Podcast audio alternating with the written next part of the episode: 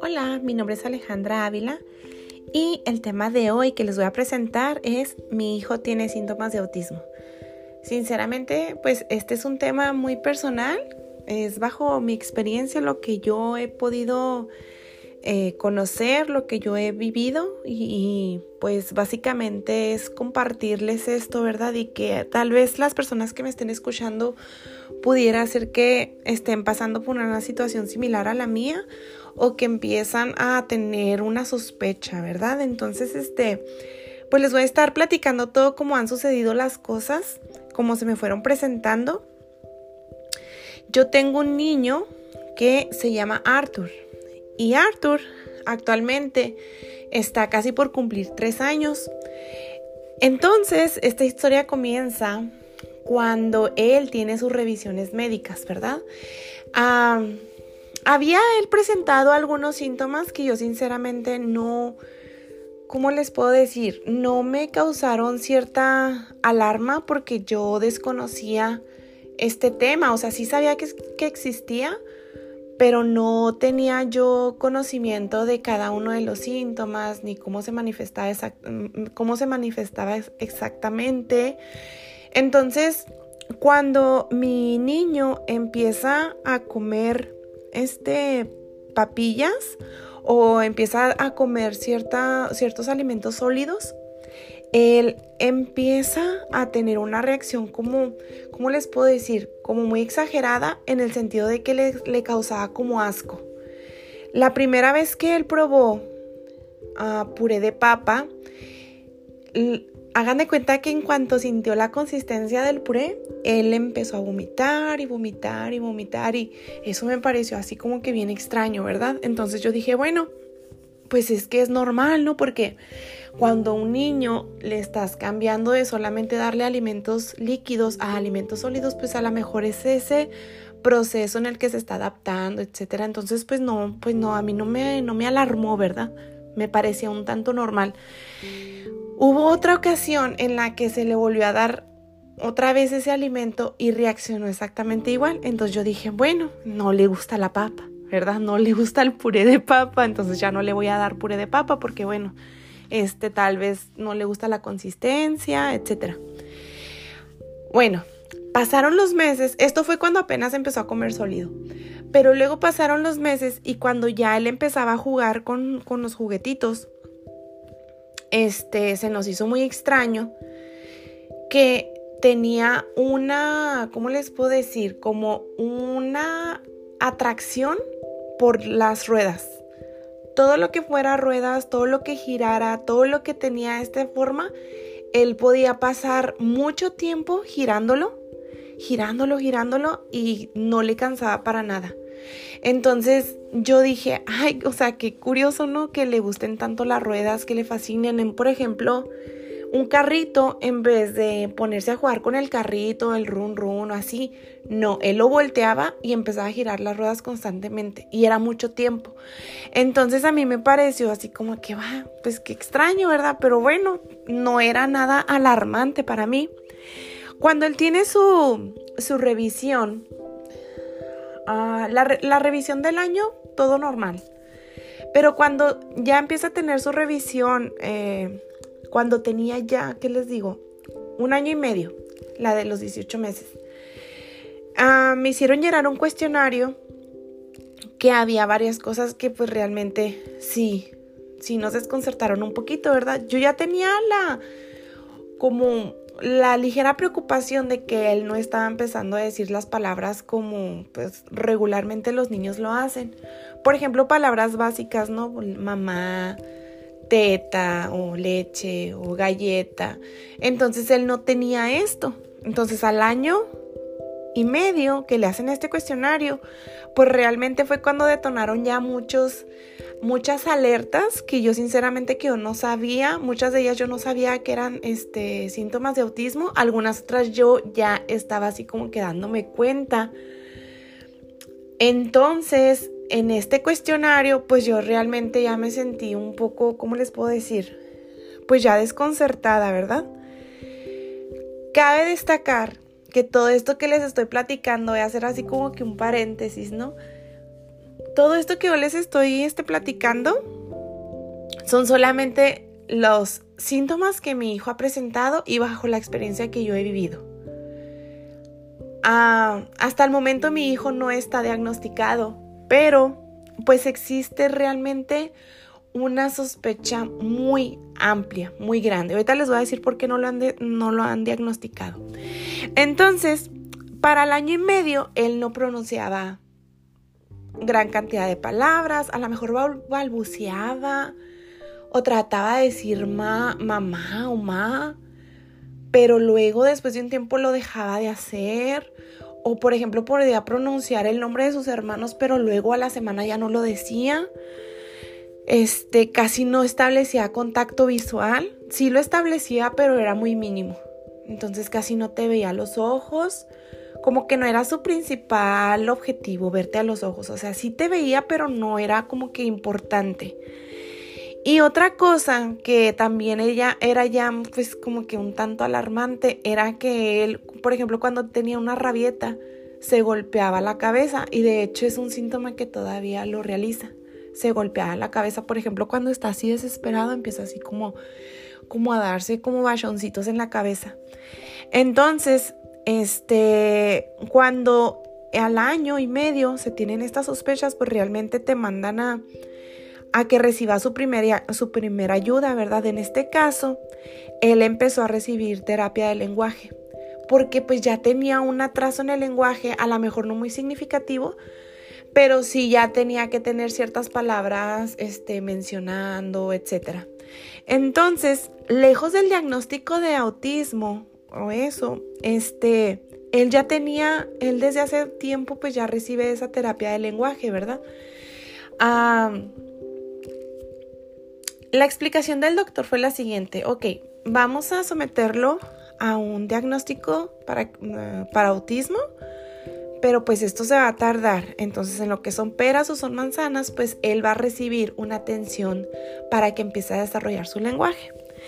Entonces pues dije, bueno, pues sí, ¿verdad? En lo que se define realmente qué es lo que está sucediendo, pues a mí me parece perfecto que él empiece a ser motivado o que empiece a yo recibir la capacitación necesaria para que yo lo impulse a hablar más, ¿verdad? Entonces, este, ese proceso ha sido un tanto largo, sí, sí ha sido largo, ha sido también un tanto desesperante porque resulta que yo no sé a qué se deba esto, pero este ha habido como un, ¿cómo le pudiéramos llamar? Como un pico de casos en los cuales pues esto se ha disparado significativamente a partir de la pandemia. ¿Por qué? Yo no lo sé, ¿verdad? De hecho, ah, ni siquiera a veces los mismos expertos se pueden explicar qué es lo que está sucediendo o cuál es la relación directa con lo de la pandemia. Entonces, a todo este tiempo mi hijo ha estado en una lista de espera en la cual está esperando él dos tipos de diagnósticos. Uno se le llama diagnóstico clínico y el otro se le llama diagnóstico básicamente pues eh, yo le llamo escolar porque este uno lo hace específicamente el hospital con puros estudios psicológicos y el otro lo puede hacer el, distrito escolar para irlo evaluando y para que ellos determinen si él puede recibir educación temprana, ¿verdad? Porque él pues tiene esta deficiencia de lenguaje y tiene que desarrollar pues ciertas características que, que pues en él están como, ¿cómo le pudiéramos decir? Pues como si estuvieran dormidas, ¿verdad? Que hay que despertarlas. Entonces, él ahorita se encuentra en una lista de espera. Pero mi objetivo principal de grabar este episodio es poderles compartir yo cómo, cómo me he sentido, cuáles fueron mis primeras reacciones y cómo yo lo estoy sobrellevando, ¿verdad? Al principio yo no entendía exactamente de qué se trataba el autismo. Yo, yo pudiera decir antes que pues que el autismo a lo mejor era detectado con un examen médico, por ejemplo, un examen de la cabeza, etc. pero realmente no es así, ¿verdad? Y yo busqué aquí una definición para podérselas compartir.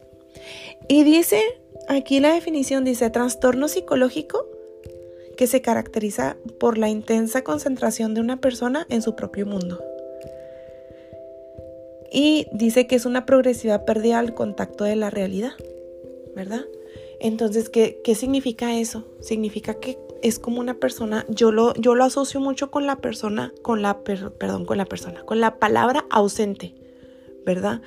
Yo no sé si originalmente por eso fue bautizado como autismo, pero yo lo asocio mucho con la palabra de, de una persona que se encuentra ausente, que está como en su propio mundo, como en su propia burbujita, que en el cual él está sumamente concentrado en lo que él está haciendo, pero no ve más allá.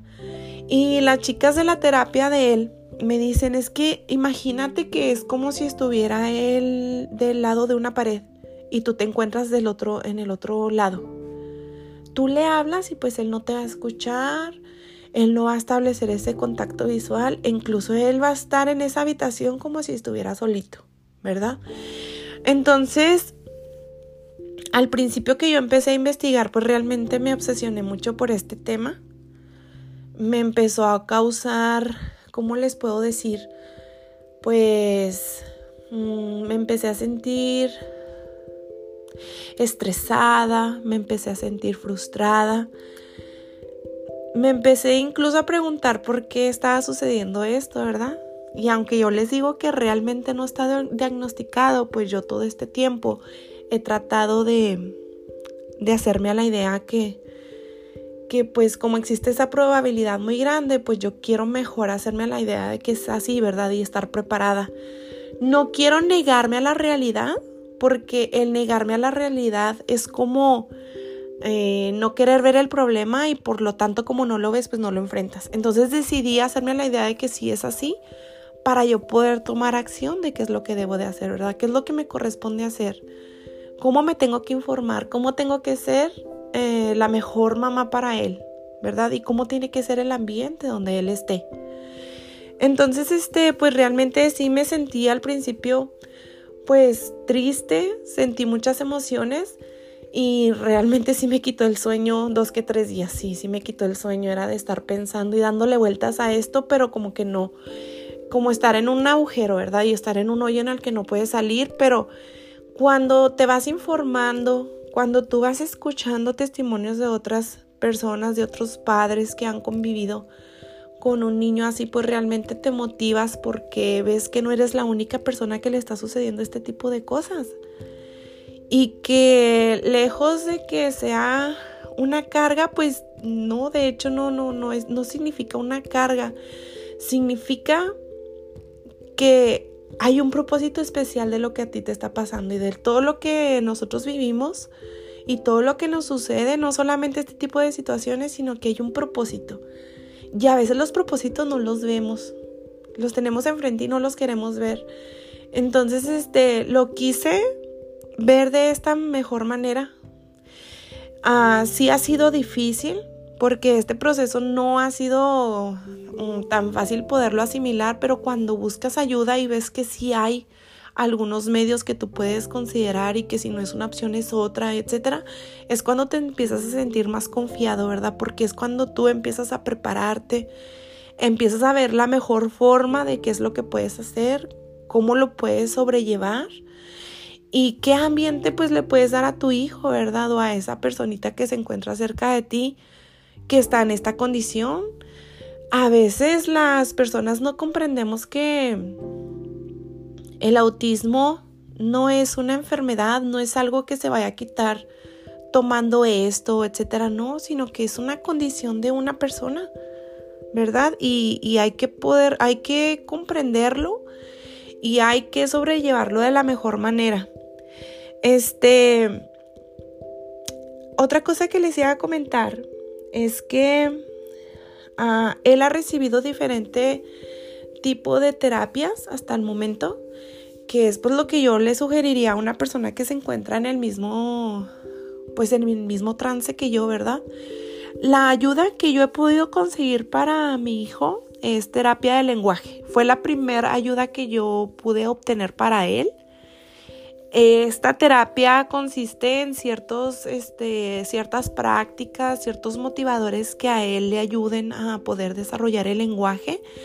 Y pues no, no es la respuesta rápida, pero pues bueno, hay que tener paciencia, ¿verdad? Hay que tener pues esa tranquilidad de que pues lo puede lograr, ¿sí?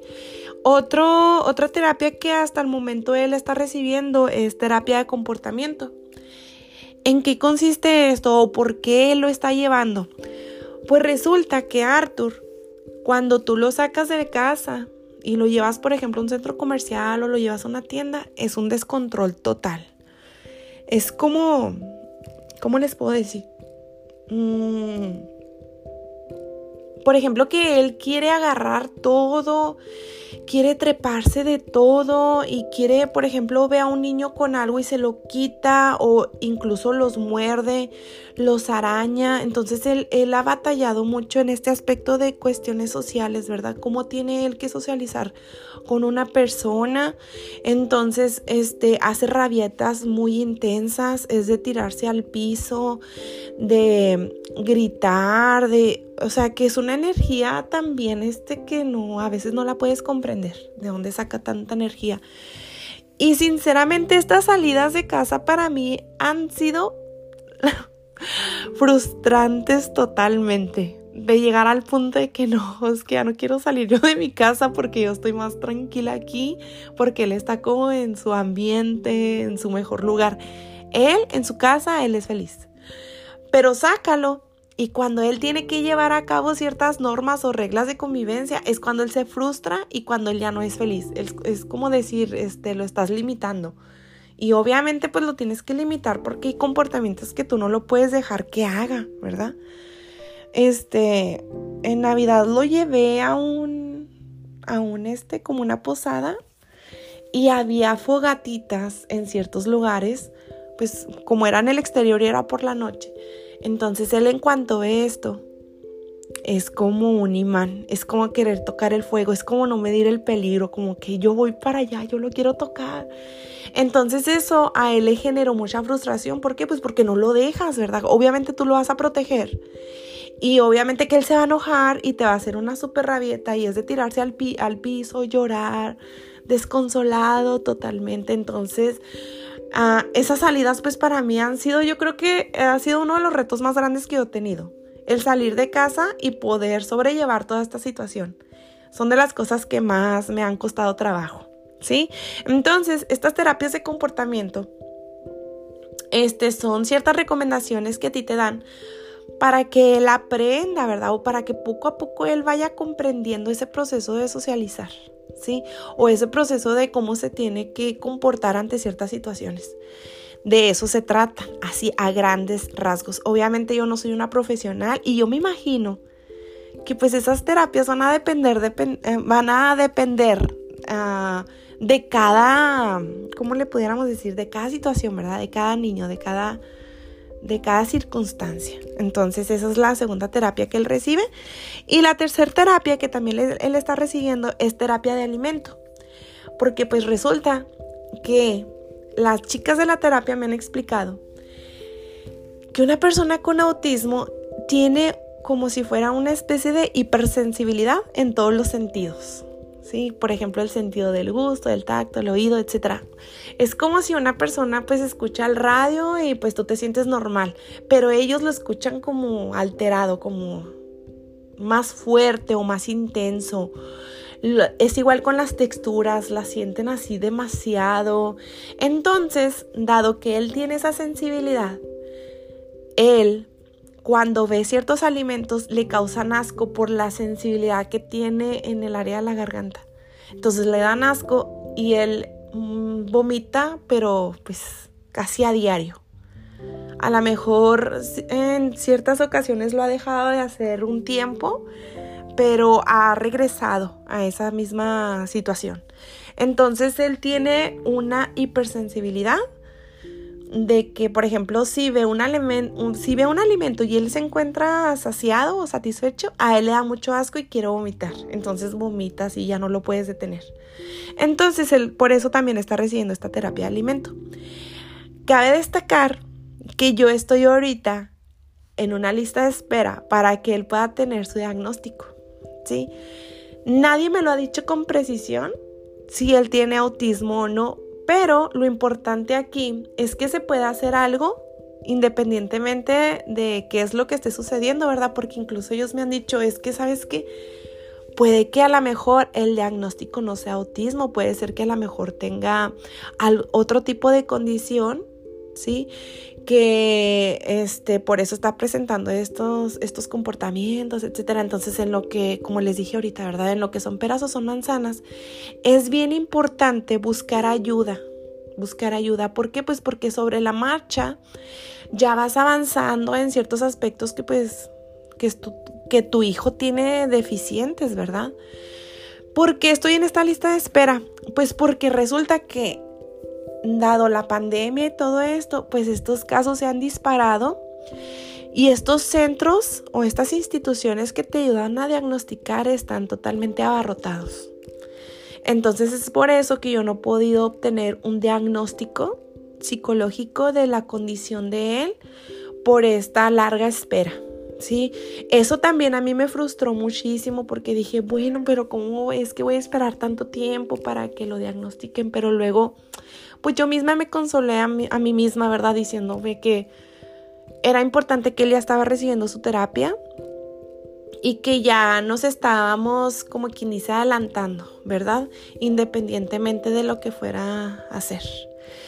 Aquí lo, lo alentador es que este, probablemente él al cumplir los tres años, si es diagnosticado en alguna de las condiciones, porque incluso me dieron una lista de, de 11 condiciones diferentes que él pudiera tener y que es aceptado en una escuela para, este, para empezarle a dar este, tratamiento para poderle enseñar esas habilidades sociales que él necesita.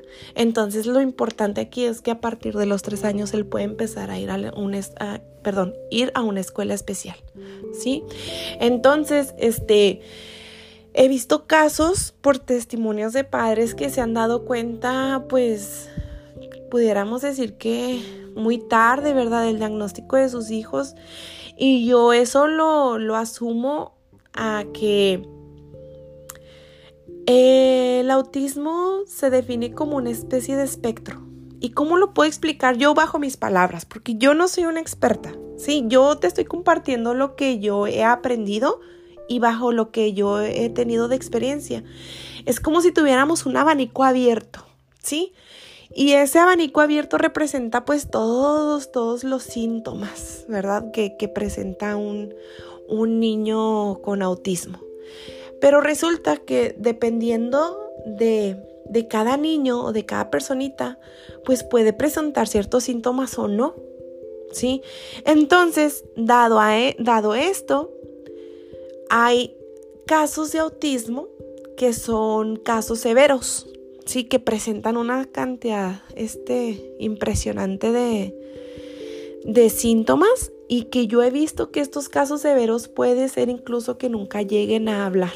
Entonces esto fue pues realmente estas eran las el tipo de situaciones que a mí al principio me quitaban el sueño, ¿verdad? Porque yo decía, Dios mío, si yo llego a faltar, ¿qué va a ser de mi hijo? Yo creo que ese es el temor más grande de un padre en general, pero cuando tienes un hijo que tiene una condición de estas, yo creo que este sentimiento se remasteriza, o sea, se vuelve súper intenso, ¿verdad? Entonces, este, estos casos severos, pues tienen muchas deficiencias en todo, en comunicación, incluso de movimiento, etcétera. O sea, tienen muchísimas deficiencias, ¿verdad? Ah, tienen muchísimos síntomas. Pero hay otros casos de autismo que pues son muy leves, que incluso pueden llegar a hablar, etcétera, pueden llegar a ser mm, pues casi personas normales sin ninguna especie de, a trastorno, etcétera, ¿verdad? O sea, que pueden lograr aprender muchísimo y pueden lograr desarrollar todas esas habilidades en las que originalmente se tenía deficiencia. Entonces yo entiendo que muchas veces cuando esos síntomas son leves o cuando es un autismo leve, pues yo creo que es difícil poderlo diferenciar, ¿verdad? O poderte dar cuenta que tu hijo lo tiene. Entonces, yo no, no, no juzgo, ¿verdad? No juzgo, pero lo que sí te puedo dar de recomendación es que si llegas a tener cualquier sospecha, aunque sea muy mínima, yo diría o yo te recomendaría que sí lo, lo, lo solicites como una especie de diagnóstico porque eh, toda esta situación puede ser incluso muy confusa, ¿verdad? Y porque también he llegado a dudarlo, pues resulta que Arthur, mi hijo, no habla, o sea, no me dice, mamá, quiero leche, o, llévame para afuera, no, no me dice eso. Pero resulta que él se ha aprendido el abecedario, o sea, todavía ni siquiera cumple tres años y desde hace como seis meses atrás él se sabe el abecedario. Se lo sabe en inglés y en español. Los números se lo sabe en inglés y en español. El do, re, mi, fa, sola se lo sabe. Los colores también en los dos idiomas. Entonces yo digo, eso es lo que a mí me ha causado confusión, ¿verdad? Porque digo, no, es que míralo como es inteligente, pero es que no es, no necesariamente significa que no tiene una condición así. Incluso creo yo, y me han llegado a mencionar las chicas de la terapia, es que también es un síntoma que ellos aprenden de una manera muy fácil ciertas este, cosas que son repetitivas, ¿verdad? Y él se sabe las figuras geométricas y, yo digo, me quedo impresionada, pero lo más curioso es que él no me puede establecer una frase de una necesidad que él tenga.